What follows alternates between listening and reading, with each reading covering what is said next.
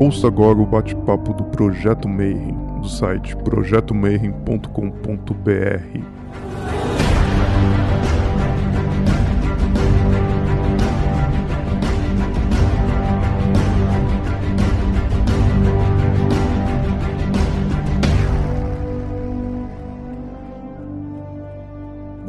dia para quem é de bom dia, boa noite para quem é de boa noite, boa tarde para quem estiver vendo isso aqui no YouTube depois. Você está no projeto Mayhem, Bate-Papo Mayhem, trazendo um pouquinho de informação a respeito dos diversas vertentes do esoterismo que existem por aí. Hoje eu convidei um brother, cara, gente boa pra caramba, muito conhecido, um exponente até da telema brasileira, vai falar e explicar para a gente um pouquinho o que, que é Telemar. Então, Peu, seja muito bem-vindo, cara. Obrigado, Marcelo. Boa noite aí, eu sei lá que hora do dia é para vocês. Eu espero aqui que a gente possa contribuir alguma coisa. Eu vou pedir desculpa de antemão aí, gente, que apesar do que parece na internet, eu não sou de muitas palavras, não. Então eu preciso que vocês estimulem aqui para poder, poder as palavras saírem. Não, sem problema. O pessoal que não, não conhece o sistema, uh, tem um grupo chat aqui do lado. Então, qualquer pergunta que vocês quiserem fazer, uh, digitem aqui. Em primeiro lugar, eu queria que você se apresentasse para o pessoal que não te conhece. E depois a gente vai começar a perguntar assim, afinal de contas, o que é Telema? Vou tentar ser sucinto aqui para não, não, não, falar de mim mesmo, não é muito meu estilo. Mas eu tô aí na, na praça, por assim dizer, há um, há um tempo. É, se as pessoas se reconhecerem meu nome, provavelmente estão é, me reconhecendo do Foco de Pestilência, podcast que a gente desenvolve lá no Calem, ou então da famigerada Telema Brasil, que eu estou administrando há algum tempo. Né? E a minha história aí no, no, no esoterismo é, brasileiro, ela é uma história basicamente de Telema, que eu comecei a, a viver lá pelos idos de, de 99, né? por virtude do Mirk, inclusive. Na época, nas épocas em que a internet era tudo mato, conheci muita gente na internet na época que pôde me orientar. Estou brincando de Telema aí há uns 20 anos. O que é, é. Telema para você? Telema para mim, ela é uma regra de vida. Eu escolhi essa resposta porque ela é uma resposta que eu não ouço com frequência, então eu queria fazer um jogo aqui, uma, uma, uma espécie de contribuição diferente. Né? Telemann é uma regra de vida. O que eu quero dizer com regra de vida? Né? Telemann, esse grande conteúdo, né? e como todo grande conteúdo, e especialmente muito polêmico, vai ser muito difícil de capturar rapidamente, tem essas, né, as diversas opções aí que as pessoas tomam, mas existe um fio comum entre as opções que as pessoas tomam para caracterizar a Telemann, que é o fato de que Telemann é uma coisa que é para você fazer. Né? Existe uma maneira de você conduzir sua vida peculiar que a gente chama de Telemann. E essa maneira de conduzir a vida, ela é de um jeito ou de outro, mais ou menos extraída de um corpo de literatura que, que enfim, discorre sobre a vida e tudo mais, que Hoje é vasto, porque existem muitos telemitas publicando, é claro. Aqui no Brasil, por exemplo, a minha opinião é de que o Kenneth Grant é uma grande influência, mas que lá, lá no fundinho começa, tem, tem um, marco temporal profundo, no, no mínimo na obra do Aleister Crowley, que escreveu extensivamente sobre esse assunto. E aí, afunilando mais ainda, no livro chamado é, Liber Elvel Legis, ou o livro da lei, que é o lugar onde a palavra telema está escrita. A gente fala de telema porque tem a palavra telema escrita no livro da lei, e aí a partir dali começa a se desenvolver todo um jeito de falar e pensar sobre as coisas que, que, que então a gente toma como regra de vida, né? Quer dizer, eu, eu vivo a vida de telema, eu sou telemita. Vamos começar então do começo.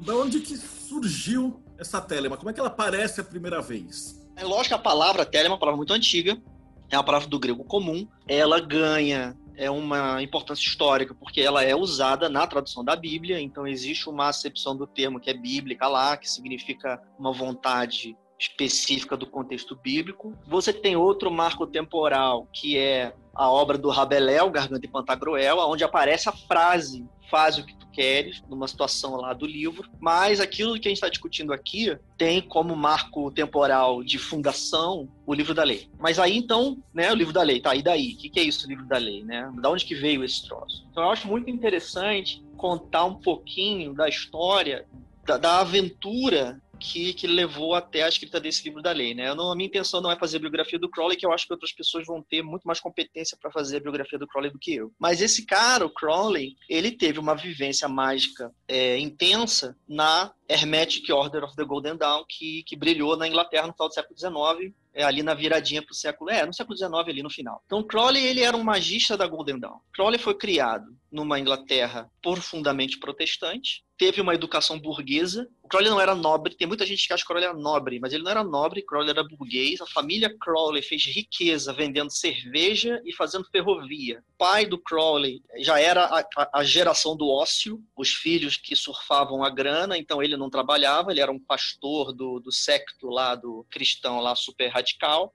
já vivia de renda, e o Crowley, então, é herdeiro de segunda geração de uma família que tem renda, mas ele era tipo burguês. Então ele faz o quê? Ele vive de estudar e de escalada, que ele gostava de fazer quando era criança. Aí, eventualmente, vai parar na Golden Dawn. Dentro da Golden Dawn, Crowley é criado um magista esotérico europeu típico, com uma diferença que é o fato de que ele era um cara eminentemente praticante. Ele cai na tutela de uns caras da Golden Dawn que são que ele considerava muito fodas, caras que tinham uma habilidade cerimonial aplicável, então eles faziam goécia pra caralho e não sei o quê, e cerimônia, e alugou um apartamento no meio de Londres, e era o apartamento magístico dele, e aí tem um monte de história. E por que, que eu tô contando essa história? Porque através desse processo dele de, de, de, de ócio e, e, poder praticar magia o tempo todo, e ter a tutela, e estar tá na tutela de pessoas de grande competência, Crowley começa a gerar um desgosto pessoal daquilo que ele vem a chamar de pessoas que só gostam de falar de magia, que eu chamaria de o pessoal do Lero Lero. E ele é um sujeito muito polêmico, ele é um sujeito que gosta de sacanagem e de entorpecente, e entre ele ser muito polêmico, gostar de sacanagem e entorpecente, e tá numa espécie de, de vivência arrogante com relação a ser bom de magia e chamar os outros tudo de, de pessoal do Lero Lero, ele é rejeitado pelos membros da, da segunda ordem da Golden Dawn e nego não permite ele passar. Não permite. Ele, ele vai passar de grau e não permite ele passar. Esse fato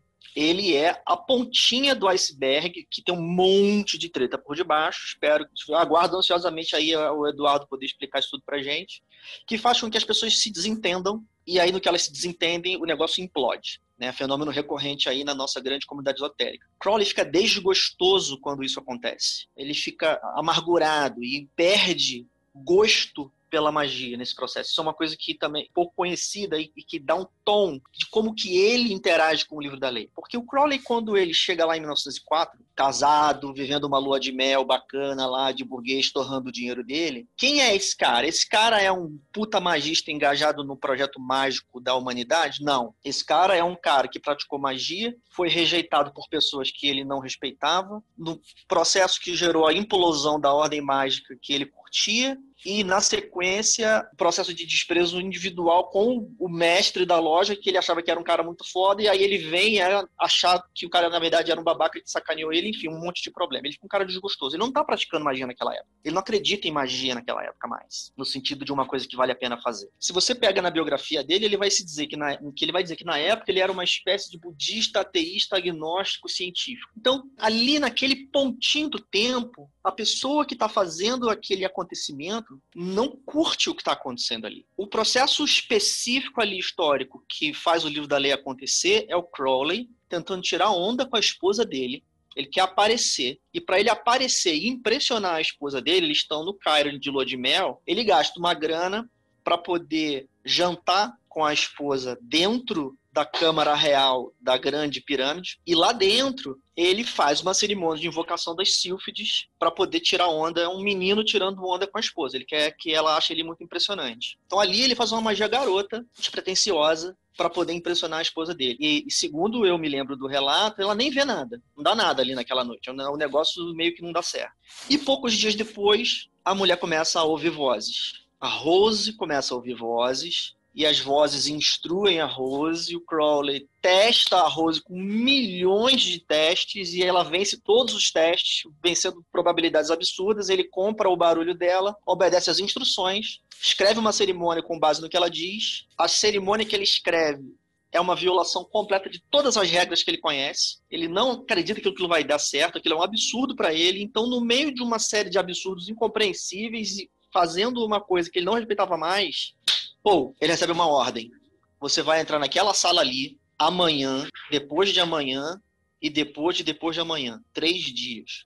Você vai entrar nessa hora aqui. Você vai sentar na sua cadeirinha ali com papel e caneta e por uma hora você vai escrever tudo o que você ouvir. E ele faz isso. As folhas que ele escreve têm a rúbrica de um hotel em cima. É muito curioso. Ele pega um papel assim, tipo, timbrado de, de hotel, tem uma rúbrica em cima, aquelas barcas d'água de, de folha de, sabe? Que isso tem, né? Assim, a gente tem essas imagens. E escreve nessa folha de papel tudo que ele ouve. Esse manuscrito, recebido por essa pessoa, nessas condições, isso é o livro da lei. O livro da lei, para esse cara, ele é revoltante. Crowley passa uns de 3 a 5 anos cagando solenemente para esse troço. Ele enfia esse troço num baú e perde. Ele perde o manuscrito, nem sabe onde está. Quando ele reencontra o manuscrito, ele está num sótão da casa dele, tropeça num baú e o baú cai, abre e de repente aparece o manuscrito ali. Então, é muito curioso isso, porque acreditando no relato histórico, confiando que o relato histórico ele é fidedigno, a gente tem uma pessoa que não tinha a intenção de causar nada disso, praticando uma parada que para ela era uma brincadeira de criança, orientado pela esposa, que estava em contato com Horus, a executar um procedimento cujas regras era totalmente o contrário do que ele conhecia, e isso está documentado no Equinox of the Gods, e disso nasce um livro que depois vai revolucionar a vida do cara e de gerações posteriores. Eu acho curioso falar isso porque o livro da lei ele é uma obra revoltante, especialmente o terceiro capítulo. Todo mundo, os telemitas não vão falar isso porque tem que gostar do livro da lei, mas o livro é revoltante, ele fala coisas revoltantes, tem aquele negócio de escravo, tem negócio de guerra, é um desastre aquilo ali. E ninguém curtiu esse troço de primeira, nem o autor. Cara, tô, você tá falando isso, eu só lembrando, a gente fez o RMP dentro da câmara na pirâmide.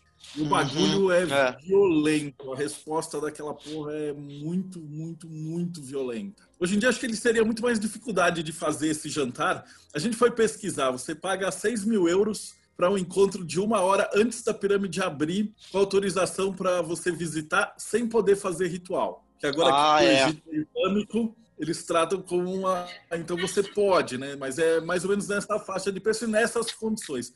Claro que naquela época devia ser uma coisa mais tranquila, mas assim a resposta que a gente teve dentro dos templos egípcios foi uma coisa assim muito absurda, muito forte mesmo. Então é, é. É. Ele deve ter gastado uma grana, né? O Crowley na época tinha dinheiro, né? Então é, é, é de se presumir que ele foi burguês garoto ali e torrou uma grana para poder tirar onda com a Rose ali. Ele guardou e esqueceu, beleza. E, e ele volta para as ordens, como é que fica? Então, não. Não volta para as ordens, porque, e, e essa é uma coisa que eu queria trazer aqui, esse cara de quem a gente está falando ali, esse cara tá cagando para magia. Esse cara é, o negócio dele é, é, é um budismo individual dele lá, que fundamentalmente significa que né, a vida é sofrimento, e o material é isso mesmo, e o mental é a ilusão e tudo mais. Quero dizer, eu não quero desprezar aqui, meu ponto não é esse, estou tentando ser um pouco lúdico, mas o fato é que Crowley ali, aquele cara que está ali, não é um magista que vem depois. Então o Crowley pega aquele texto, enfia dentro de um baú e vai para casa. E fica surfando a vida.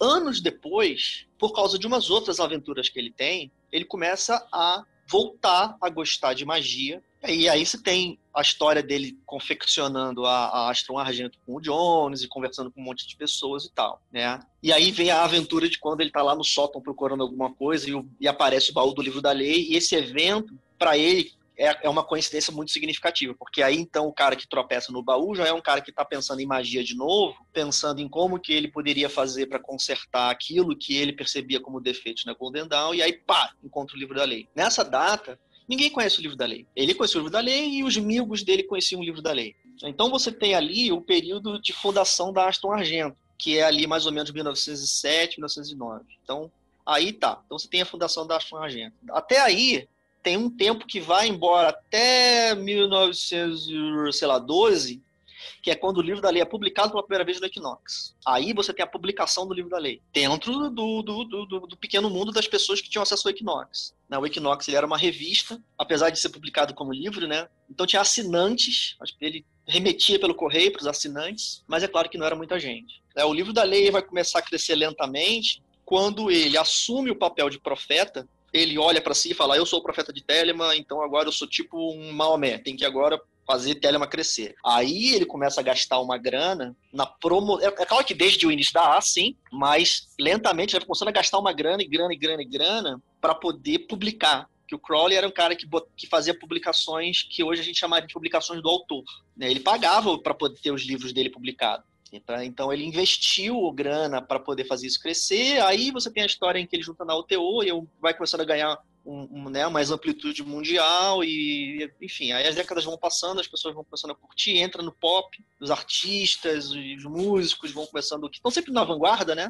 Aprender essas coisas até que chega isso na gente. Inclusive ele aparece na capa do álbum dos Beatles. Aparece, né, no Sgt. Peppers. E o pessoal fica perguntando quem é esse Crowley. Beleza. E aí, uh, falando de Telema mesmo, geralmente quando o leigo pergunta de Telema, ele, ele fica parado naquela frase, né? Faz o que tu queres, há de ser o todo da lei. Como é que você interpreta essa frase e o que você acha que ela significa? Para mim, é, a frase ela é, ela significa exatamente aquilo que ela diz. A frase diz: "Faz o que tu queres". E é isso mesmo que significa. Não tem um significado à parte. Como que, assim, aí a gente tem, é claro, desdobramentos que, que eu vou colocar aqui, que são, na minha opinião, dois desdobramentos. Um deles é o natural. Faz o que tu queres, tá, mas o que, que é isso? Então você tem o problema de que para você fazer uma coisa tem que saber o que, que ela é. Se você disser para mim faz uma feijoada, você vai, frustrar, você vai se frustrar porque eu não sei fazer feijoada. É uma coisa realmente que, que apesar de ser profunda, a, a dúvida em si é muito simples. Para você poder fazer a sua vontade, você tem que saber qual ela é.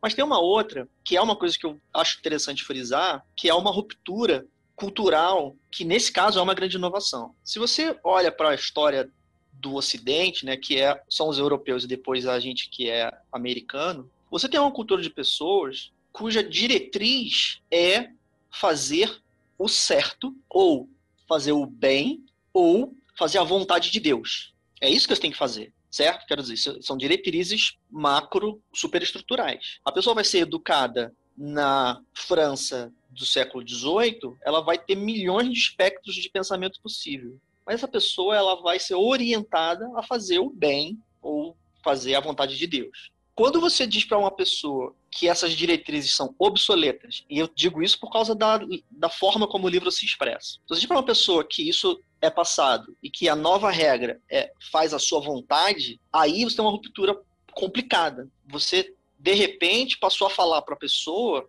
que não é mais lá no fundo da ética não tem mais fazer o bem ou fazer o certo. Não, agora é fazer a vontade. Aí bagunçou a ética inteira, é porque o bem e o certo têm referentes coletivos o bem para, né, tem, tem os manuais lá que, que elaboram o conceito de bem, o que, é bom, o que, que é bem, ou então, se você for profundamente é, é, cristão ou similar, a vontade de Deus, vai se referir à vontade de Deus, tem que fazer o que Deus quer. Quando o telemita, ele, quando a pessoa se torna telemita, ou, ou se ela tem a sorte de não ter sido nada antes, nasce telemita, ela, essa pessoa não tem esse referente. Não tem nenhum Deus para dizer para você o que fazer, ou não tem uma regra do certo fazer o que você fazer. O que você tem que fazer? Você tem que fazer o que você quer. E aí você tem uma espécie de, de vazio ético que é um pouco agoniante. Né? Ele é um pouco agoniante, porque se eu posso, se eu, se eu tenho que fazer o que eu quero, como é que é isso daí? É qualquer coisa? Porque o ser humano tem a experiência do, da vontade. Você tem vontade, você, acorda e aí você tem vontade de fazer xixi, ou então você está trabalhando e aí você fica entediado e olha pro videogame e fala, porra, queria dar uma jogadinha agora. Home office, então tá uma beleza, né? Quando ninguém tá na conferência, tu sai da mesa, dá uma jogadinha ali. O ser humano tem essas experiências de vontade. A vontade é uma experiência humana comum. Porra, é isso? Aí, você até pode dizer para mim, por exemplo, um sujeito disse assim pra mim, não, mas então, vontade é isso. Isso é Telemann? A vasta maioria dos telemitas vai dizer que não, tá? Porque você tem a construção de que Telema não é fazer o que você quer, é fazer a sua verdadeira vontade. Tá, tem uma análise profunda, poderosa sobre isso, que vai inclusive ajudar a você a entender no caso de você desconfiar que a verdadeira vontade, que a vontade de Telema não é fazer xixi. Só que não está escrito isso no livro da lei. Os deuses que falam no livro da lei não estão preocupados com as suas diversas vontades. No It, não se preocupe em esclarecer que você tem um monte de vontade diferente, mas que é sóessazinha aqui que vale, tá? As outras não vale não, tá? No It não fala isso. Que é o eu lírico do primeiro capítulo. No It diz, simplesmente, faz o que tu queres, ponto. E esse negócio é um negócio meio terrível. Você estaria limitado no faz o que tu queres pela sua própria ignorância, na verdade, né? Cada um dos que vão seguir esse caminho, ele é, seria, posso dizer que ele é um caminho extremamente individualista, no sentido de você, cada um quer o que cada um quer. Como é que você é, consegue coexistir, assim, para um mago, o cara que já está avançado, etc, etc. Mas até lema, pelo que eu estou entendendo, ela não é uma coisa que é feita para pra ralé, pro povão mesmo, porque a galera vai falar, porra, faz o que tu queres, eu vou dar um tiro na cara do outro fulano. E aí, se cada um começar a fazer o que quer no instinto básico, tudo degringola. A impressão que eu tenho, por exemplo, no tarô dele, nas coisas, ele fazia as coisas para ele. E ele, ele é. assumia é. que quem estaria usando aquilo estaria no mesmo nível de consciência dele. Ah, sim, é claro, é claro. É, de fato, de fato, Crowley ele é um sujeito tão, tão autoabsorvido que, que ele, ele, ele, assume muitas coisas quando ele fala. Mas eu deixa eu, deixa eu abordar esse que está colocando, que é, é porque é a razão por que eu gosto de frisar a ruptura ética. Né? Porque você, por exemplo, quando você vai no, na discussão ética do lugar do certo, você observa que a, a, discussão ética do lugar do certo, ela parte da regra fundamental de fazer o certo para todos e pulsa o problema de como que você é um sujeito no meio de tudo isso. Porque você está tão imerso no, numa, numa ética do altruísmo que, que se torna um problema você se reconhecer enquanto sujeito. O telemita ele sofre do mal inverso, porque a ética telêmica não quer saber de nada dos outros, aparentemente. Está dizendo ele faz o que você quiser. Aí você vai lá fazer o que você quiser, como você está dizendo, né? Que é uma espécie de abordagem que eu vou chamar de infantil porque, porque meu, da minha perspectiva, trata-se de imaturidade e não de, de, de, erro. Só que a pessoa que está imersa nessa ética individualista, quando ela vai viver no mundo, ela descobre o quê? Que no mundo tem os outros. Então, Exato, a função... A o cara faz o que ele né? quer, o outro também vai querer um retorno. É, aí, aí. Então você vê que você tem uma espécie de, de, de discussão ética que ela funciona de cabeça para baixo, porque ela começa de uma regra individualista, só que ela vai se debruçar sobre o quê? Sobre o problema de que os outros existem. Então o Telemita, no, na sua mundaneidade, a parte, a questão épica, espiritual e tudo mais, que a gente vai discutir com certeza daqui a pouco, ele é um sujeito que ele vai se debruçar sobre o problema de como que ele pode fazer a vontade dele vivendo em entre as coisas. Porque você falou uma coisa que eu acho que é muito importante, que é muito curioso apontar no livro da lei também, especialmente para quem está começando, que o livro da lei não diz consegue o que tu queres. O livro da lei faz o que tu queres. Não tem promessa nenhuma de que o que você acha que vai acontecer vai acontecer. Não tem promessa nenhuma de que o que você está tentando fazer vai dar certo. Os deuses não estão nem aí se você vai conseguir, se você não vai conseguir, se você vai se frustrar, se você não vai se frustrar. Então é muito curioso isso, né? Porque a pessoa vai espernear porque eu tô fazendo o que eu quero, mas porra, ninguém tá conseguindo. Eu, eu vim aqui fazer o que eu quero, mas ninguém me dá o que eu quero. Ué, mas espera aí, irmão. Ninguém disse para você que você tinha que receber o que você quer. O que está dito é faz. É faz, ou seja, age, ou seja, você, você se desenvolve dinamicamente, realiza as suas atitudes. E aí, e depois? Aí depois você vê. Então você vê que nesse ponto, um processo de, digamos que, de maturidade particular, peculiar do telemita começa a acontecer. Porque no que ele vai espernear infantilmente, na sua, no seu amadurecimento, fazendo o que ele quer e tomando o golpe do mundo, porque o mundo não se comporta como ele antevê, ele tem que então começar a reconhecer a descontinuidade entre o que ele quer e o, entre o que ele faz e o que ele quer. Né? A impropriedade de ele querer uma coisa, fazer o errado e dar errado e ele ficar frustrado. Então, naturalmente, a pessoa que começa, mesmo na pior interpretação de faz o que tu queres, por força do mundo, ela vai sendo, é, no melhor caso, conduzida a entender que é preciso ajustar esse faz o que tu queres para dar conta das coisas. Inclusive do fato de que você não se conhece, acha que quer uma coisa, faz aquilo que você achava que queria, recebe exatamente aquilo que você fez e descobre que isso não é satisfatório. Cara, e aí como é que você vai equacionar isso? É, como é que você equaciona isso, né? a Vanessa está perguntando assim, depois do faz o que tu queres, amor é a lei, amor sobre vontade. Então ela está perguntando o que é o amor nesse contexto de Telemann. Então eu vou te fazer duas perguntas. Então, primeiro faz um comentário sobre o que, que você entende por amor é a lei, amor sob vontade, e depois como é que a gente consegue juntar essas duas frases. Faz o que tu queres e o amor é a lei. A frase amor é a lei, amor sob vontade, é, Vanessa, ela não segue textualmente na sequência de faz o que tu queres. Isso é uma coisa interessante, porque nós todos somamos essas duas frases, elas são os grandes motes de Telemann, mas são frases que são que no It está falando, cada uma no seu contexto.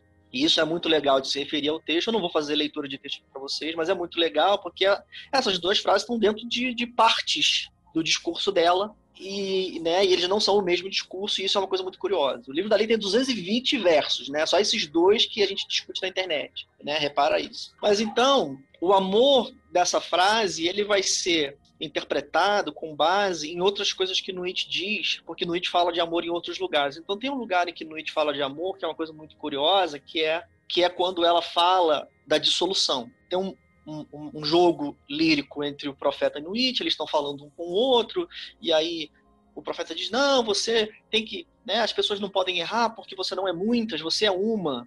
Né, que é o, valor hermético do um. Né? O um é a grande coisa maravilhosa. Né? O um ele é celebrado é, como, como a mônada e tudo mais. Ou seja, o profeta está trazendo o conteúdo hermético dele. Aí Nuit o corrige. Ele complementa. E nenhum não, é nenhum trazendo aqui o, o, o nada que, que, que corresponde a, a, ao Crowley budista.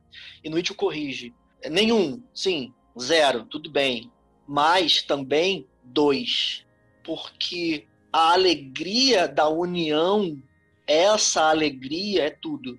E esse elemento textual, ele ajuda a entender o que está sendo falado de amor aí, porque então quando Nuit fala de amor, e ela fala de amor desse momento como a alegria da união, e aí então ela fala que o amor é a lei, então a gente faz uma espécie de, de soma para nos mostrar que se o amor é a lei e a lei é faz o que tu queres, então fundamentalmente esse faz o que tu queres, ele trata de você se unir para poder aproveitar essa alegria. E aí essa questão da união ela vai é, é, pertencer a milhões de conteúdos que, que a gente vai encontrar por toda parte. Né? Você tem, por exemplo, a, a particularidade de um sujeito que é um sujeito, é, é por exemplo, eu sou um homem. Né? Esse é um corpo de homem, né? Então, uh, existem coisas que eu não tenho. É, e aí, uma das alegrias é você se unir à sua contraparte, que tem a, a, sua complementaridade. Isso é uma coisa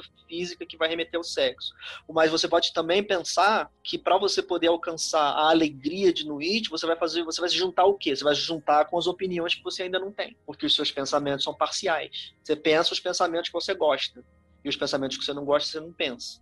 Só que no It é tudo. A alegria do todo está onde então? Está em você somar. Então a vontade telêmica pautada por essa alegria da união e por esse caráter de, de, de o amor ser a lei, vai nos orientar a fazer a nossa vontade para buscar essa soma, e não tanto por altruísmo, mas pela promessa de que essa soma vai nos trazer alegria. Achei perfeito o comentário. Vinícius Rosa ele comenta assim: a iluminação é individual, mas o trabalho é coletivo. Faz o que tu queres, habilita você, mas também habilita o outro. E o fazer fica ligado com a responsabilidade com o próximo. Aí a gente parte para aquela a ideia dessa grande obra. Então, se cada um precisa primeiro, então, num, num estudante de telema iniciante, ele primeiro aprenderia a fazer o que quer e aprender a tomar paulada dos outros até eles ele se acertar. Isso tem a ver com aquele, aquela outra frase do Crowley, cada homem, cada mulher é uma estrela? Essa, essa é uma frase também do livro da lei, que também é uma frase do primeiro capítulo, onde, onde o eu lírico ele é, às vezes no It, às vezes Iowas, né, que aí eu vou fazer um pequeno parte para poder falar dessa questão, né, que o livro da lei é, ele é um livro com muitas vozes, e as vozes do livro da lei, elas não se dão ao trabalho de dizer que trocou. Não se você lê um script de teatro, né, você vê claramente quem tá quem que tá falando, né? Ou então se você vê um romance, o autor ele vai indicar para você, né? Agora é fulano que tá falando, agora você não tá falando, para você poder compreender a história. O livro da Lei é um livro confuso, porque às vezes o eu lírico muda. Então, Crowley está sentado numa cadeira, numa mesinha escrevendo. Diz ele que ele ouvia uma voz que parecia a ele vir de trás, que ele teve uma alucinação auditiva, que ele ouvia como vindo de trás. Tinha uma pessoa que estava falando para ele. Essa pessoa é Iwas. Iwas é uma pessoa, eu estou colocando entre aspas aqui, tá, gente, que ditou o livro para ele. Então Iwas está falando. Tem uma pessoa falando. Só que o texto que ele está ditando, de repente, nesse texto surgem três eulíricos, os deuses de Telemann no primeiro capítulo Nuit, no segundo capítulo Hadith, no terceiro capítulo é Horus. Então essa frase é todo homem, toda mulher é uma estrela, tá no início do primeiro capítulo, quando o eu lírico ainda é incerto. Então ela ou é uma frase de Ivans ou uma frase de Nuit um desses dois é, é, é, a pessoa falando. E ele diz essa frase: Todo homem e toda mulher é uma estrela. Essa é uma frase que ela é dita sem muito contexto, é difícil de captar pelas frases que estão próximas qual que é a ideia, mas como que nós todos interpretamos isso, né? Primeiro que não tem ninguém que não é uma estrela. Então você vê que já você já tem claramente aí uma informação. A ideia de que tem alguém que é uma estrela e alguém que não é, tá fora da questão. Todo mundo é uma estrela a gente sabe que o Crowley, que é claro que de alguma maneira ele estava participando ali da questão, na época ele entendia que, que o cosmos ele era composto de astros maravilhosos que eles andavam cada um na sua órbita. A gente tem, por exemplo, momentos é, imaturos do Crowley, que ele chega ao ponto de dizer que as, as órbitas são perfeitas e que as estrelas não colidem. Infelizmente, para essa metáfora, a gente sabe que as estrelas colidem sim, existe colisão de astros no espaço, de vez em quando uma estrela bate na outra e dá uma merda. Mas a metáfora que vale ali, né, literária, é a, então a de que a órbita das pessoas é conflituosa, ela é uma ideia é, imperfeita porque, se as, porque as pessoas sendo estrelas e as estrelas sendo cada uma sujeitos poderosos com as suas próprias órbitas, e todo mundo é uma estrela, então ninguém fica de fora e todo mundo tem alguma coisa para viver. Então aí você tem uma espécie de leitura comum. Eu acho que os telemitas vão, de, uma, de um modo geral, compartilhar desse tipo de opinião, que contribui para um enaltecimento do sujeito. Né? A gente vai, às vezes, viver uma vida menos privilegiada ou mais privilegiada por questões sociais e, e econômicas e, de, e de, de, sorte ou azar aí de, de, como a gente nasceu, mas isso, é, mas isso daí tá, no, na, tá fora do escopo épico. Né? Dentro do, do ponto de vista da deusa, do ponto de vista de Iwas, você é uma estrela e tem uma trajetória para você surfar o universo. Então você vê que como que casa isso daí com uma certa facilidade com a diretriz de que, apesar dos particulares, o todo da lei é você surfar sua órbita. Tem particulares, é claro. Né? O todo da lei, não é, né? Você repara, é o todo da lei, é faz o que tu quer. Mas tem os, mas os pedacinhos da lei a gente não sabe, tem que ver. Mas o todo da lei é faz o que tu queres. Ele casa com o princípio de verdadeira vontade, né? E, e, e aquela princípio é. de família divina, só com uma outra pegada. Na opinião, qual é a melhor forma de se descobrir uma verdadeira vontade? Ou existe algo mais direcionado no estudo da Telemann para que os membros ou os, os praticantes eles uhum. cheguem na verdadeira vontade? Porque nos outros tá. métodos tá. você tem Abramelin, eh, diversos é, métodos mágicos, né? Franz Bardon, etc, etc, etc. Na Telemann existe alguma coisa nesse sentido? É, essa pergunta, ela é uma pergunta complicada porque ela, ela é uma pergunta que costuma ser feita de maneira sobrecarregada. Porque, por exemplo, as pessoas vão falar assim: ah, o sistema de Telemann. Eu não sei o que, que significa sistema de Telemann. Eu não sei nem o que, que essa expressão significa. Eu sei o que as pessoas costumam querer dizer, mas eu não sei o que ela significa. Porque não tem sistema de Telemann. A pergunta costuma ser sobrecarregada na medida em que ela pega a palavra Telemann e achata ou a OTO ou a A na pergunta. Então aí você, aí você começa a ter sistema porque tem os manuais e tudo mais. Então, então a, a pergunta ela tem duas respostas, na minha opinião. Uma que eu vou dar que só pode ser minha porque não tem resposta. Então eu vou dar a minha. E a outra, ela é codificada em uma, em, em uma literatura técnica e aí é uma outra coisa. Então, vamos tirar a literatura técnica da frente. É, a expressão verdadeira vontade surge nos textos éticos do Crowley, porque ele vai então explicar para as pessoas e eu vou traduzir as palavras dele nas minhas, ou seja, minha leitura do Crowley da verdadeira vontade é Desculpa, irmão, mas é burrice você viver achando que faz o que tu queres é esse pouquinho aí. É muito pouco, tá? Isso é muito pouco. Tem muito mais do que isso. Tem uma outra coisa muito mais foda do que o pouquinho para você chamar de vontade. Então vamos parar de chamar de vontade esse pouquinho e vamos chamar de vontade uma coisa muito mais foda para você poder ambicionar essa coisa. Só que então o que, que ele faz? Ele faz um jogo de palavras, ele vai colocar verdadeiro na frente, né? Verdadeira vontade por quê? Para poder, poder fazer o jogo. Ó, verdadeira vontade é uma coisa foda. É, sem verdadeira é só vontade. Então vamos parar de tentar fazer só vontade para fazer uma coisa foda chamada verdadeira vontade, que é muito melhor. Aí, então, aonde que tem um problema técnico nisso aqui? O Crowley, como magista, ele vai dizer para a gente o seguinte: não dá, isso é, isso é o Crowley técnico, não dá para o ser humano em condições normais de temperatura e pressão conhecer a sua verdadeira vontade. Não é que você não vai conseguir, é que para você conseguir, você tem que sair das condições normais de temperatura e pressão. E aí, como é que ele. Então, o que, que ele diz? O que, que significa esse sair? Significa você realizar a grande obra. Ele amarra os conceitos dessa maneira. A pessoa que realiza grande obra, ela obtém como efeito dessa realização acesso à sua verdadeira vontade. E assim ele faz um elo com toda a história da magia. Ele faz Levi fala de, de, de, de grande obra e tudo mais. Então ele faz o elo. Né? Ou seja, para você poder acessar a verdadeira vontade, o que, que você faz então? Você faz o processo de grande obra, e aí usando a linguagem alquímica, você vai transformar a merda em brilho. E o que que isso resulta? Resulta em você falar, porra, agora eu sei o que eu tenho que fazer da minha vida. Aí beleza, agora você está trabalhando no nível foda, você parou de trabalhar no nível pequenininho. Então isso é uma espécie de resumo técnico aqui, é claro que lá na, na, na, na, na literatura da A tem negócio de ritual, graus e um processo de treinamento e tudo mais, com o objetivo de realizar esse efeito. Então essa é, a, é digamos que é a resposta técnica. Agora, eu, como um telemita civil, mundano, respondo para você o seguinte: tem um meme de internet que é um sábio da montanha e o maluco vai pro sábio da montanha e pergunta para ele assim: "Sábio, como é que eu posso fazer para viver bem?" Aí ele fala alguma coisa assim, tipo, é, faça boas escolhas. Aí o cara fala, mas como é que eu posso saber quais são as boas escolhas?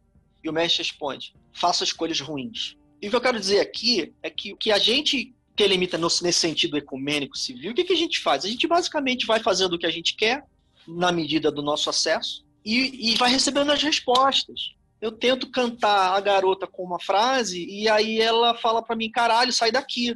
E aí eu tenho duas opções. Ou eu posso achar que ela é ridícula, ou eu posso concluir que eu estou mandando mal. E aí você repara que na perspectiva individualista do Faz o que tu queres, não se trata de se preocupar se você fez uma coisa boa ou ruim. Trata-se de que você queria poder enlaçar essa pessoa no relacionamento, mas a sua ação foi infrutífera. Então tem que corrigir a sua ação. Você tem que alinhar a sua ação com, o seu, com a sua intenção. Você tem que alinhar a sua expectativa com o mundo real. Então, esse processo, ele é um processo que tem potencial de progressivamente corrigir aquilo que você chama de sua vontade para que ela progressivamente fique mais alinhada com o mundo, de modo que, espero eu, desejo eu, para mim mesmo e para todos, que se chegue a um ponto em que você faz, recebe e, porra, tudo fica lindo. Uma pessoa que vive assim, se isso não é verdadeira vontade, eu não, eu não sei qual é o sentido de falar de verdadeira vontade. Então você repara que o que eu estou chamando de, de verdadeira vontade civil aqui está em perfeita relação com o conceito de frustração. A gente sofre porque tenta e não consegue. A gente sofre porque acha e aí depois descobre que não era. Então a gente tem um problema para resolver. Se você alcançar uma, uma condição e todo o processo de aperfeiçoamento pessoal que todos os trabalhos desenvolvem vai gerar isso, se você alcança uma condição em que a, a sua ação gera aquilo que você esperava dela, ou seja, aquilo que você recebe como resultado te satisfaz, e uma outra pessoa diz para você que você não está fazendo a sua vontade, então, deixa essa pessoa viver a vida dela lá, porque isso não faz nem sentido, percebe? Isso que eu tô falando aqui não, não precisa de negócio de AA, não precisa de negócio de ritual. Isso aqui é uma concepção, ela é independente de, de, de dessas estruturas. Tenho muito de misturar essa ideia de você ter. Ah, eu sou telemita. Aí o cara fala assim: não, mas qual é o seu pedigree? Você segue a Otto, a A, qual deles? E esse seria, na sua opinião, o que chama de sistema. Então o cara tem um set de exercícios que ele vai fazer de asanas, de tal, tal, tal, para tentar chegar em algum ponto. Sim. Que é claro que é uma coisa milenar, que tem milhões de ordens esotéricas para poder propor um, né, uma pedagogia e uma metodologia de trabalho, e se você escapar do esotérico ainda, então você vai para um vasto mundo de, de, de, sistemas que vão propor maneiras do, do ser humano se melhorar, né? Eu sou uma pessoa que tem uma vivência dupla, por exemplo, né? Eu compartilho o mesmo tempo de vivência com um sistema de Kung Fu chinês e um sistema de Telemann. E, e você vê lá o Kung Fu chinês e, outros, e outras formas similares de arte, o que, que elas vão dizer para você com a sua própria linguagem? Isso aí é pouquinho, vamos fazer melhor. Ah, e como é que eu faço melhor? Ó, vem cá então, que eu tenho aqui uma metodologia para te propor, para você poder seguir essas etapas, que aí você vai ter que comprar o meu barulho, porque eu tô te propondo que se você fizer isso, você vai melhorar. E aí, né, e aí a partir daí a gente tem que pagar para ver. Aquilo que a gente vai chamar de sistema, ou melhor, aquilo que eu vou chamar de sistema, porque existe um, uma noção de sistema que é simbólica, né, como você fala de sistemas simbólicos, tudo bem, mas o que eu estou chamando de sistema aqui são sistemas metodológicos, são sistemas de processo. Uma pessoa que disse para você que tem um jeito de fazer que começa aqui, depois vai para cá, depois vai para cá, para cá, para cá, para cá, para cá. E aí ela diz, meu irmão, se você fizer isso que eu tô falando, vai dar certo. E aí você vai olhar para isso, fazer seu julgamento e dizer, porra, vou comprar esse barulho aqui ou não. Então, dentro do grande sopa doida de Telemann, porque é claro que o próprio Crowley, ele, ele, não foi um profeta do nada, ele era magista, ele era, enfim, uma série de coisas, amarra uma coisa com a outra, de modo que acontece uma confusão, que eu vou chamar de uma de confusão cultural, em que tudo fica igual. Mas não é. Você tem o homem Crowley fundando várias ordens. Duas delas ganham é, descendentes. Tem ordens que não deram certo. E essas duas ordens têm o seu método de trabalho. São as ordens. Agora, em Telemann. Então, Telemann é um, é, não, não, não, necessariamente tem a ver com isso aqui. Né? Tem pessoas que perguntam como que faz para poder ter ingresso em Telemann. Não faz sentido. Mas é não tem ingresso em Telemann. Eu mais vejo na internet é o pessoal é, inclusive, as perguntas que eu estou recebendo aqui é justamente como é que eu faço para começar em Telemann. Eu Não, eu acho que a pergunta é boa.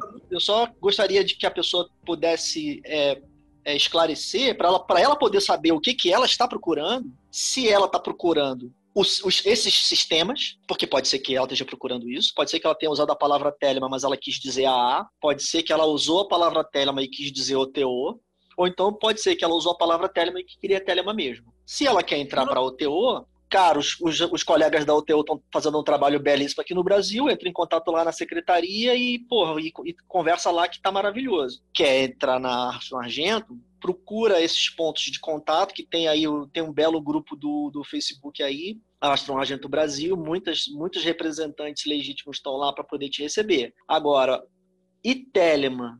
Onde que entra? Não tem onde, nesse sentido não tem nenhum lugar para você mandar e-mail, não tem nenhum instituto certificador para te dar uma autorização. O que, que tem? Tem uma comunidade de pessoas que por acaso chegaram antes, com as quais você pode interagir. E eu estou falando isso só para tentar atender a ideia de entrar, porque fazer Telemann não precisa nem disso. Precisa de você talvez pegar uma cópia do livro da lei e dar uma lida, para porque de certa maneira o elo, o nexo fundamental do conceito está tá ali no livro da lei. Sem o livro da lei, eu não consigo entender o que, que a pessoa quer dizer com o Telemann. Só precisa daquilo ali. Né? Aí, aí vem, é lógico, que problemas de decifração e tudo mais, que provavelmente vão orientar a pessoa a conversar com as outras pessoas no processo social é, de, de, convívio. Mas não tem um lugar para entrar no, é, no, no, sentido institucional. Tem uma comunidade de seres humanos para participar, tudo bem. É, a maioria das perguntas que eu estou tendo é justamente, eles estão perguntando, pô, fala mais da Astroagento, fala mais da OTO, fala mais do sistema. Mas existe aí esse, essa mítica de que de confundir Telema como se Telema fosse. É a mesma coisa do que falar Kung Fu. Mas de repente você. Kung Fu é trabalho árduo. Você pode fazer louva-a-Deus, é. Shaolin, etc, etc. É, eu acho que essa é uma boa, é uma boa colocação. É uma boa colocação, porque o problema, o problema terminológico, primeiro, e conceitual depois, e para a pessoa poder, então, alinhar aquilo que ela quer fazer com, com as coisas, né, é, é, essa colocação muito adequada. As pessoas acham que Kung Fu é arte marcial, isso não é verdade. A expressão Kung Fu, grosso modo, ela, ela significa uma sabedoria típica da pessoa que se esforçou bastante para poder ficar sábia. Kung Fu é, é, é, é, uma abstração, assim como a palavra sabedoria é uma abstração. Né? Então, por exemplo, a pessoa fala que pratica Kung Fu, ela está sendo informal. Ela pratica louva-a-Deus, ela pratica Wing Chun, que é o meu caso. Então, essa eu acho que é uma maneira adequada de entender a diferença entre Telemann, que é um termo abstrato que faz referência no máximo a um livro e a uma série de discursos, e a A e que são instituições do mundo real. A A, uma instituição meio doida, porque não tem sede, não tem nada disso, e a OTO, que é concretamente uma instituição da sociedade civil. No Brasil, se não me engano, não tem um correspondente material no CNPJ e tudo mais, mas lá nos Estados Unidos e em outros países tem. Registrado na sociedade, como atividade, sem fins lucrativos, parará, parará. Mas, mas eu perdi uma, uma, algo que, alguma, algum questionamento de como que entra. Você, você perguntou, eu me distraí aqui. Não, a pergunta, a pergunta, não, o que você falou está perfeito. É a colocação. O Telema é como se fosse uma meta, um metasistema, porque pelo que você está falando é perfeitamente possível você ser telemita e um bandista, ou telemita budista, ou telemita ateu, ou telemita católico, whatever. Não tem nenhum instituto certificador que vai fazer exigências para você para te dar o certificado.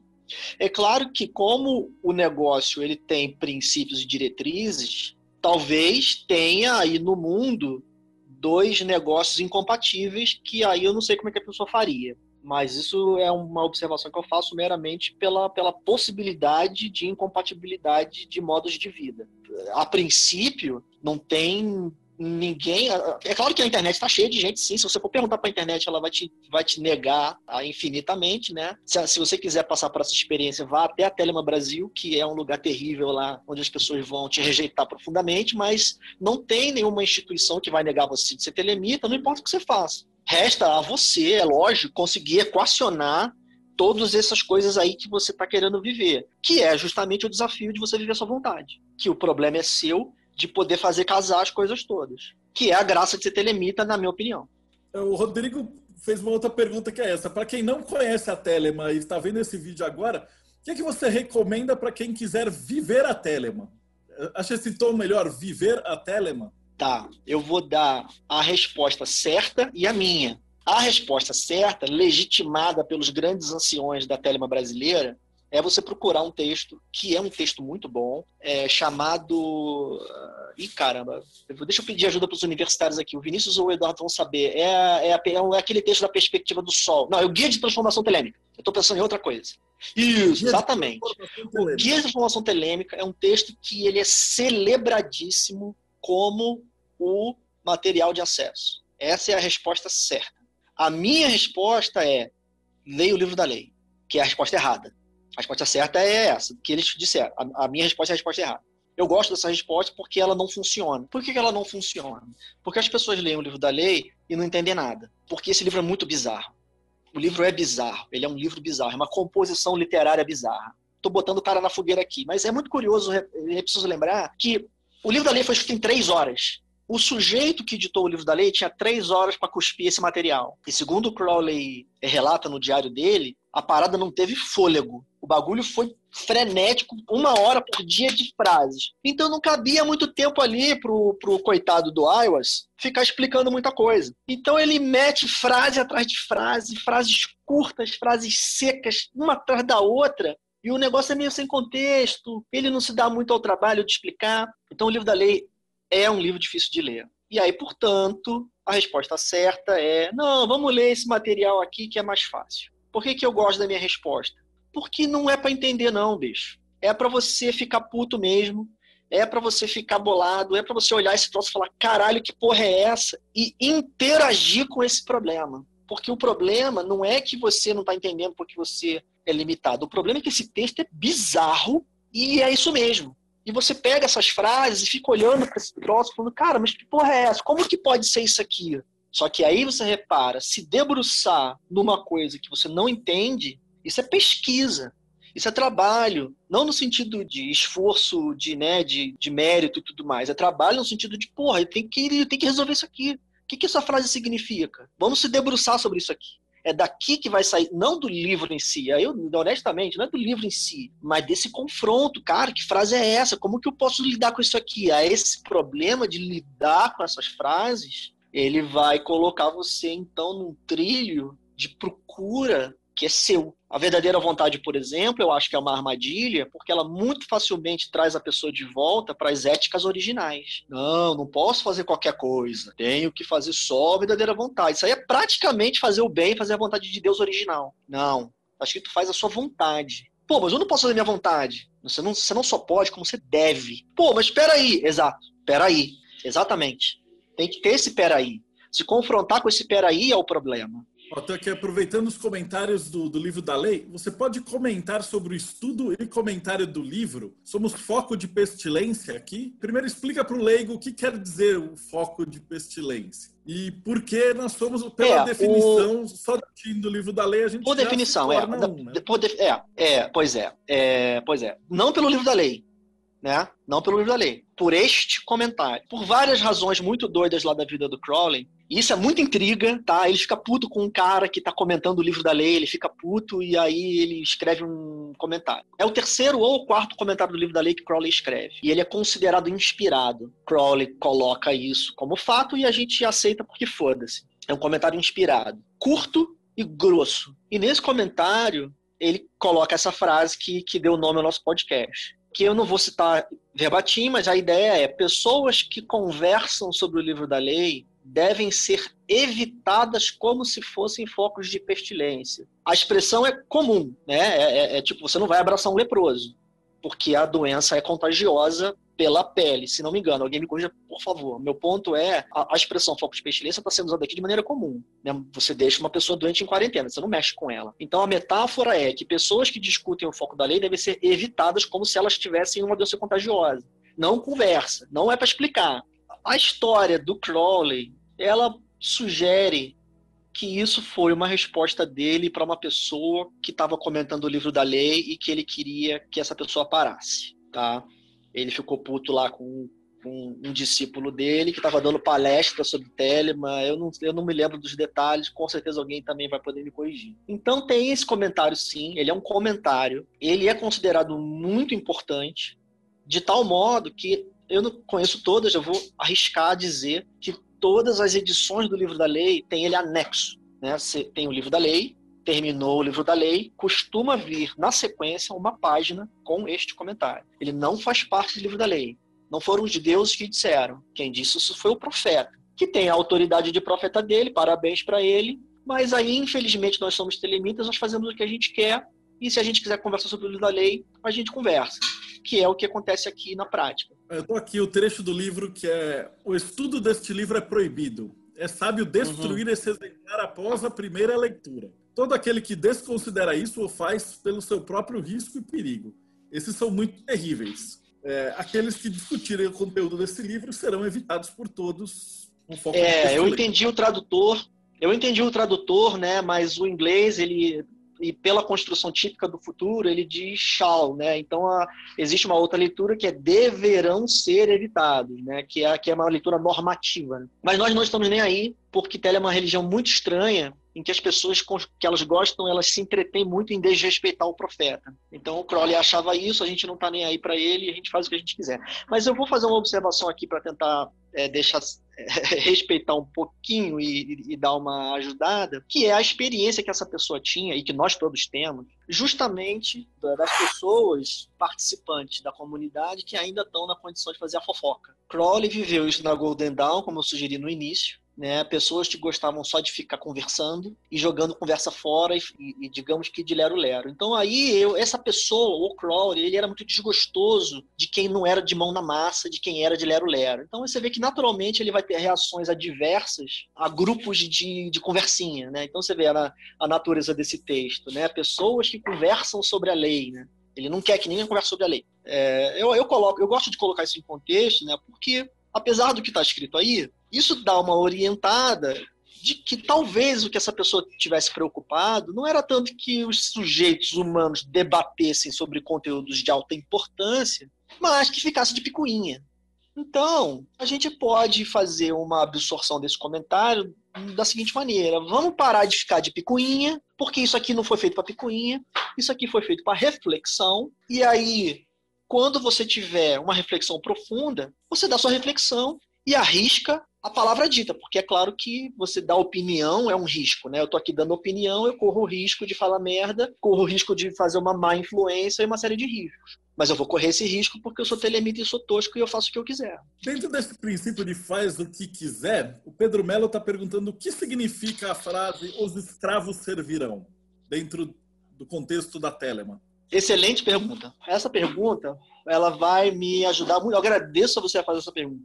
Ela vai me ajudar a falar mais uma vez de uma coisa que eu pontuei antes. O livro da lei tem 220 versos. É um texto. Frequentemente as frases são citadas, frases potentes, frases importantes, são citadas fora das suas frases ao redor.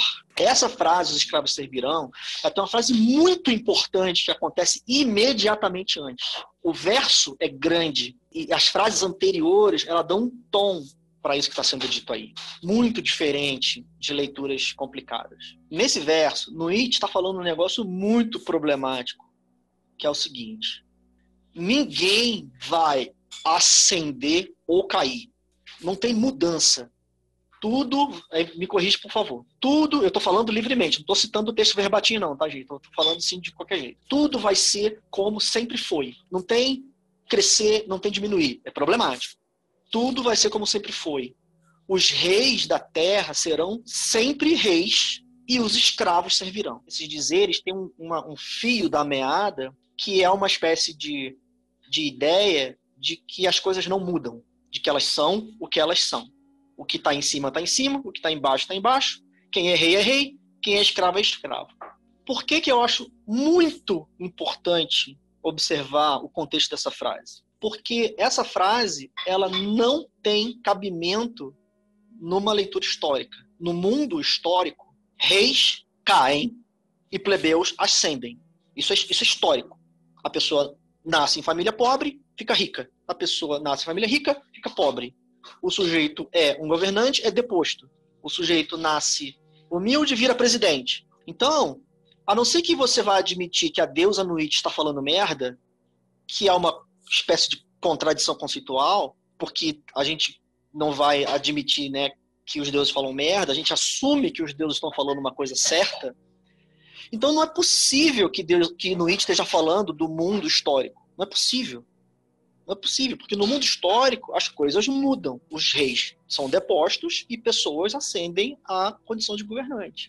Mas se ela não está falando do mundo histórico, então está falando do quê? Que objetos são esses que ela está descrevendo quando ela diz: tudo será como sempre foi, os reis serão sempre reis, e os escravos servirão. Do que, que ela está falando? Porque é absurdo que ela esteja falando da sociedade humana. Isso não é verdade sobre a sociedade humana. Então, do que, que ela está falando? Eu não tenho resposta para te dar, mas eu acho que essa observação já vai ajudar a descaracterizar uma espécie de problemática assustadora que essa frase costuma contribuir em certos discursos de, de, de, de internet. Se você não mudar o seu próprio paradigma, você continua escravo. Essa frase me parece que tem um paralelo muito grande entre a libertação dos judeus do Egito, que hoje a gente sabe que eles não eram escravos porra nenhuma, mas simbolicamente. É, eu vou arriscar, eu vou arriscar aqui, Marcelo, fazer, mandar um foco de pestilência profundo aqui, que é o seguinte: existem no mundo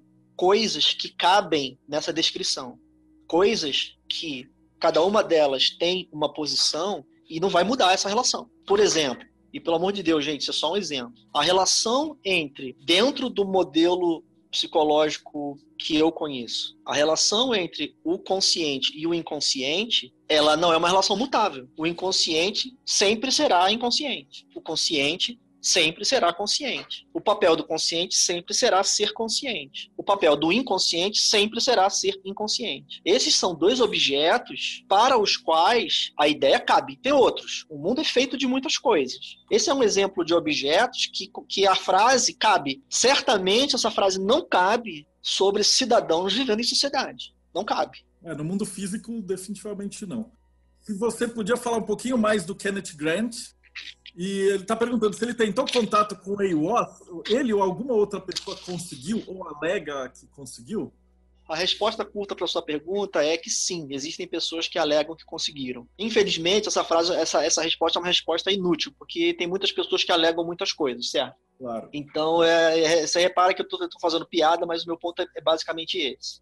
Não, seu ponto é, é perfeito. Eu não tenho, primeiro, condições de legitimar uma alegação desse tipo caso ela seja feita. Tá? Isso, isso é uma coisa.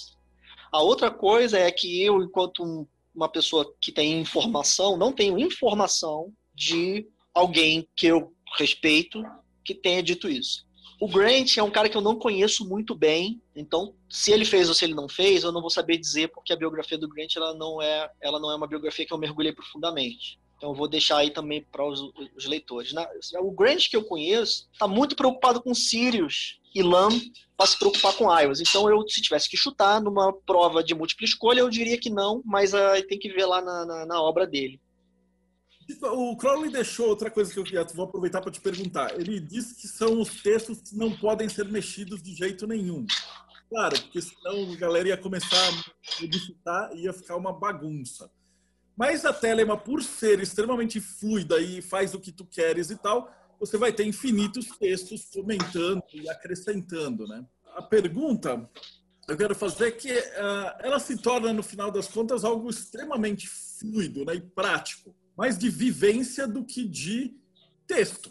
Que é, no final é o que o Crowley fala, né? Pô, vai, vai praticar e não estudar. Isso reflete, mais uma vez, a própria escolha dele de vida, né? Sim, claro. Se você eh, vier a concordar comigo com relação a Telema ser um objeto cultural e não um sistema, que, que, é cultural também, mas é codificado, aí a ideia de uma fluidez é natural, porque a cultura está sempre sendo reescrita e sempre sendo mixada e sempre sendo adaptada.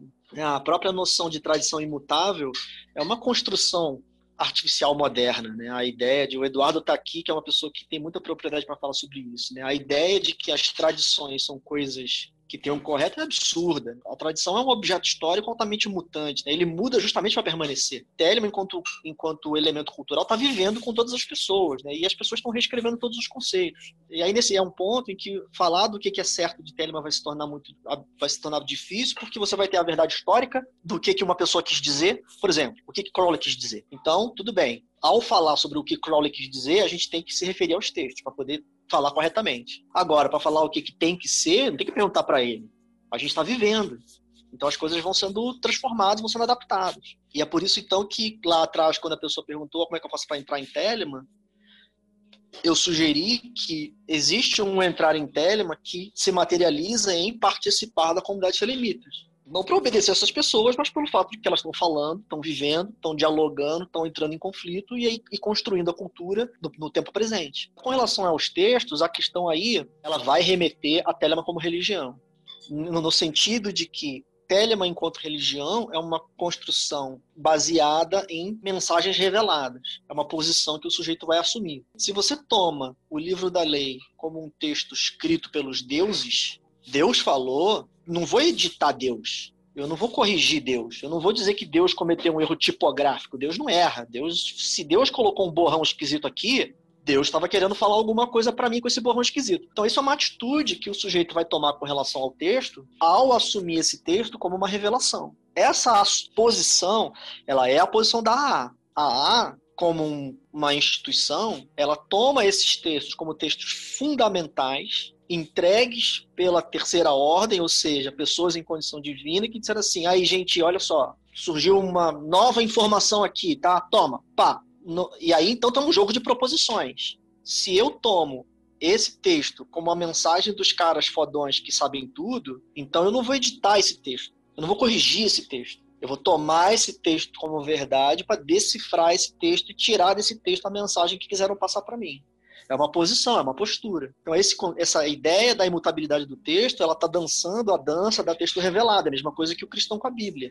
É claro que a Bíblia é traduzida, então a, a condição de perfeição do texto se perdeu. Mas com relação aos textos que existe estabilidade, como Gênesis, por exemplo, tem um hebraico original lá. Ninguém muda o, o hebraico original, não tem que corrigir o hebraico original. Né? Você não faz o, você não pega o Corão e, e, e, fala que isso aqui foi um erro tipográfico, tem que corrigir isso aqui, fazer um copy, fazer um proofreading disso aqui, não, isso aqui tem, uma, tem um grau de perfeição aqui que a gente tem que decifrar. Essa é a posição da imutabilidade do texto. Seguindo um pouquinho mais, a gente terminou a história da Telemann e a tua visão pessoal de, de como é que toda essa parada funciona. E qual seria uhum. a visão utópica da Telemann? Você faz o que tu queres, aplicando para dia, os dias de hoje, para a sociedade de hoje como ela está, porque você vê que a gente está num el antiquíssimo, a gente está aí à beira de uma guerra de, religiosa em breve, né?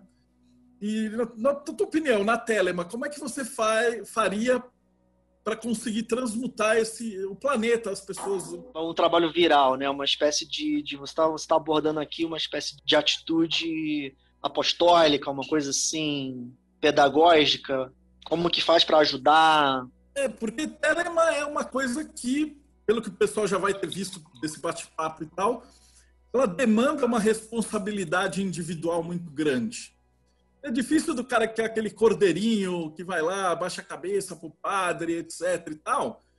Ele vai assumir essa telema, né? Como o Alan Moore coloca, a responsabilidade de gerir a própria alma é uma coisa muito complicada. E a imensa maioria das pessoas é muito complicado. não para isso. Ela quer que alguém mande ela fazer alguma coisa. É. Ela entra numa religião porque ela quer que o pastor, o padre, o bispo, o babalorixá, o caralho, mande ela fazer o que ela tem que fazer. Ó, tô com Sim. outra pergunta massa aqui. O que significa 93? Ah, essa é uma pergunta que, que é, a resposta é simples. Ela tem uns, uns desdobramentos é, é, de caráter social realmente. Né? 93. Por que, que o Telemita fala 93?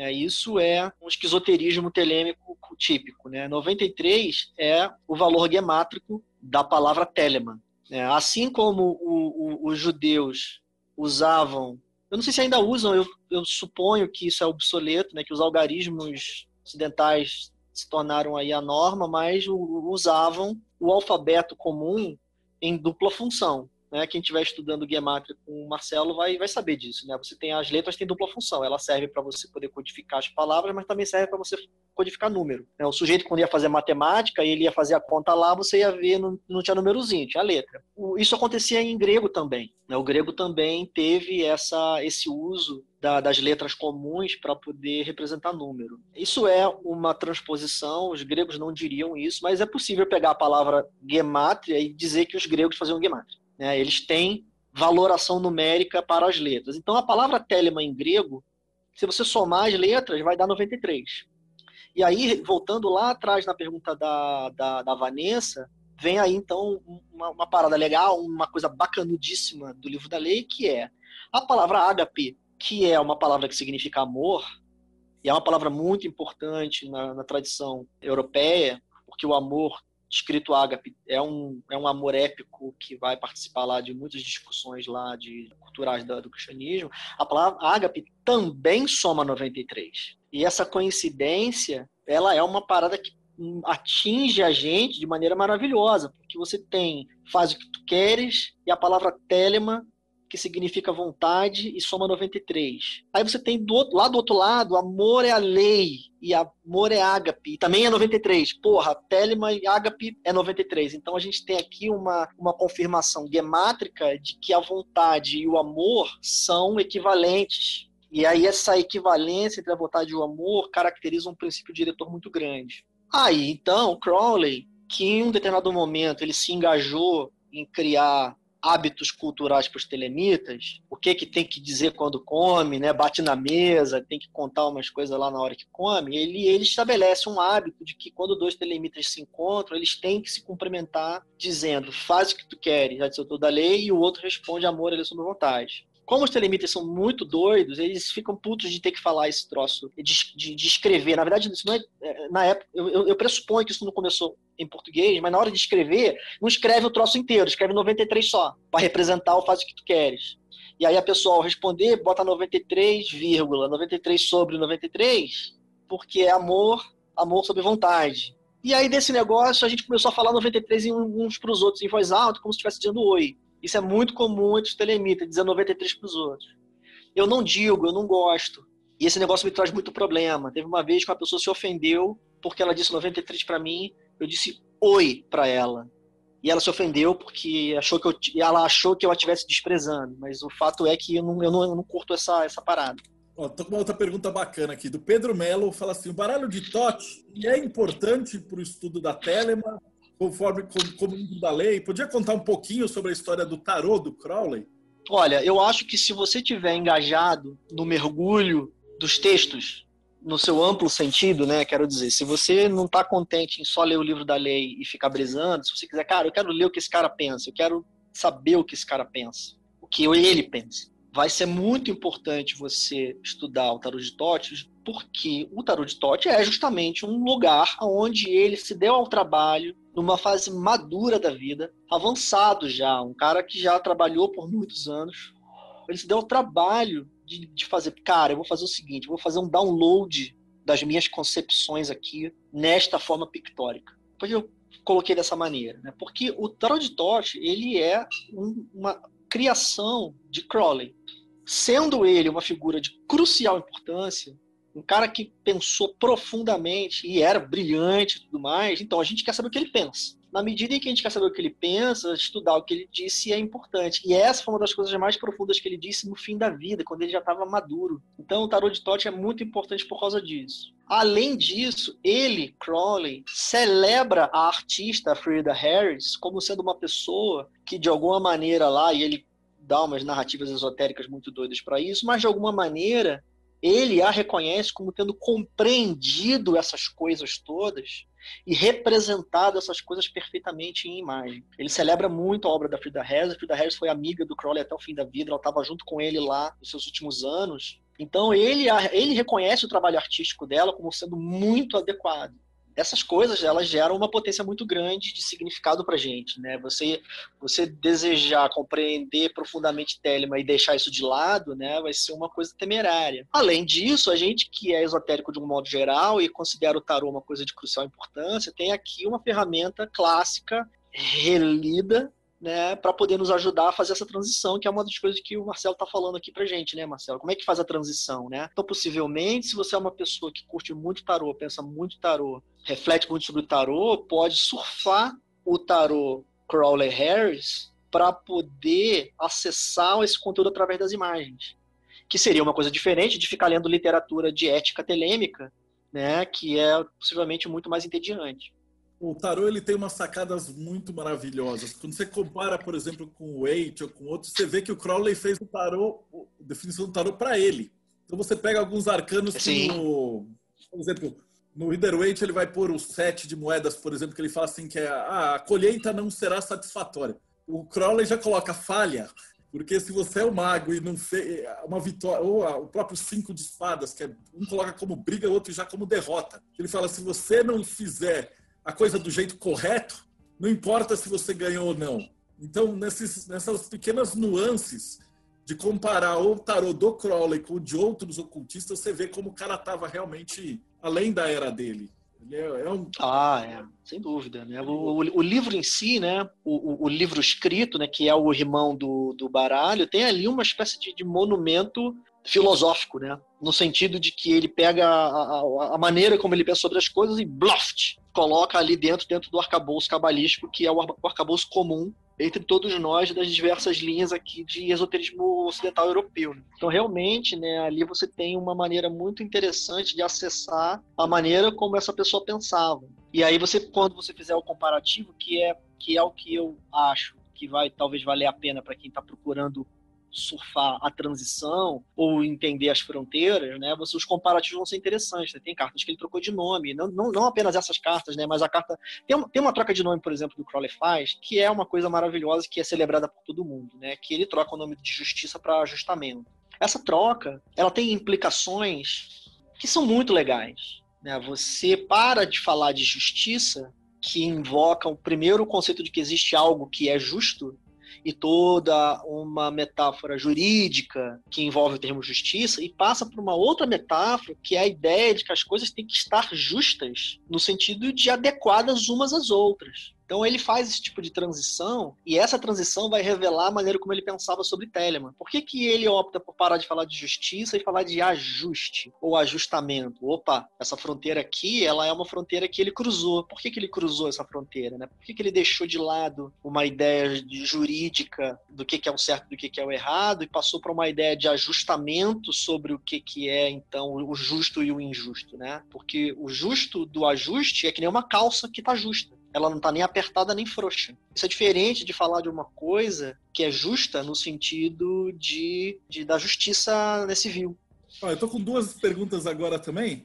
Uma acho que é mais fácil de você responder, que a outra é do tarô. Depois vamos ver se você sabe a resposta. Nem eu sei essa. A primeira fala assim: que artistas que foram influenciados pela Telema que você poderia recomendar? Nossa senhora!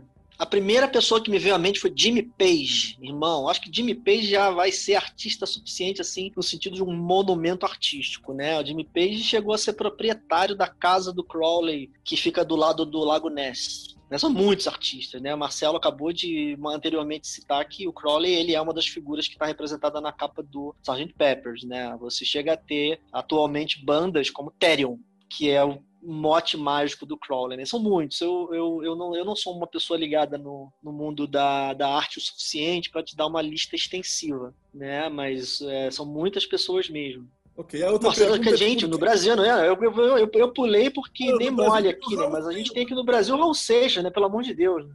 É verdade. E a outra pergunta é essa tensa. né? Por que ele trocou Ré com Tzad?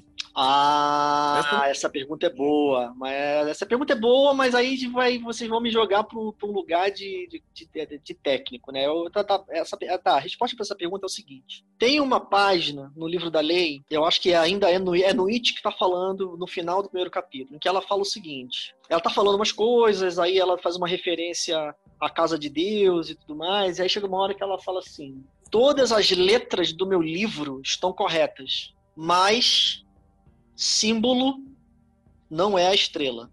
Não está escrito ali é, em caracteres latinos em, por extenso, tem um símbolo. Eu acho que está escrito Tzad, Crowley acha que está escrito Tzad. Eu, é, essa página eu já mostrei para várias pessoas, as pessoas de um modo geral concordam que está escrito Tzad, mas tem gente, né, o mundo é muito grande, é cheio de gente, tem gente que acha que não. Mas então Crowley olha para aquele símbolo escrito ali e fala, aquilo ali é a letra hebraica Tzad. E pelo contexto, fica claro que livro ali é o livro de Tote, são as lâminas do tarô. Então It está dizendo para ele, admitindo tudo isso, que Tzad não é a estrela. Acabou de falar, não é. E aí ele fica, cara, mas ué. E aí, aí fica com isso. E ele trabalha nisso ao longo da vida. E eventualmente ele conclui que o certo é colocar Ré no lugar de Tzad. Como que ele conclui isso? Cara, são evidências circunstanciais que, que ganham força para ele porque Nuit mandou. Primeiro, Nuit falou que não é, então a partir daí ele admite que é, a verdade é essa mesmo. Então ele vai resolver esse enigma. Então tem algumas coisas sobre as letras que ele usa para fundamentar a, a troca. Uma delas, por exemplo, são os usos fonéticos do tz. Então ele vai dizer, por exemplo, que essa letra, ou, ou melhor dizendo, o fonema que ela representa, tz, é muito comum em termos como tzar. E aí ele toma isso como uma das evidências de que essa letra é uma letra que ela é uma letra masculina imperatorial. É um exemplo de argumento que ele vai dar para poder dizer que é adequado que Tzad seja uma letra do, do imperador. A letra Re, por exemplo, ela é uma letra que tem diversos elementos tradicionais femininos. O Re do tetragramaton e uma série de, outras, de, de outros conteúdos aí que os cursos de cabala vão ensinar. E aí você tem a letra Re atribuída a uma carta masculina. Até aí tudo bem, mas aí no It falou que Tzad não é a estrela e de repente ele começou a procurar. E aí ele começou a montar, através da pesquisa dele, esses argumentos de que Tz é muito adequado para a carta imperador e o Re é muito adequado para uma carta feminina. E troca então essas duas atribuições. Uma das coisas que ele vai encontrar que ele entende como sendo muito adequado é que ao colocar as cartas zodiacais do tarô em um diagrama, essa troca faz com que a sequência das cartas case com a sequência do zodíaco. Mas isso é um argumento esquisito que eu teria que honestamente desenhar para você, porque não dá uma linha reta, tem que fazer umas voltas lá. Enfim, o meu ponto é que no It apresenta essa informação no livro da lei, o profeta aceita isso como verdade, o que é natural para o profeta, e aí ele trabalha nisso e encontra como a solução mais adequada trocar essas duas letras. E aí, de fato, ele faz isso no final da vida, no tarot de Tote. Esse fato causa um problema curiosíssimo para quem está consumindo a literatura do Crowley hoje. Por quê? Porque o Crowley trocou a atribuição das letras no tarô. Mas tá, e daí?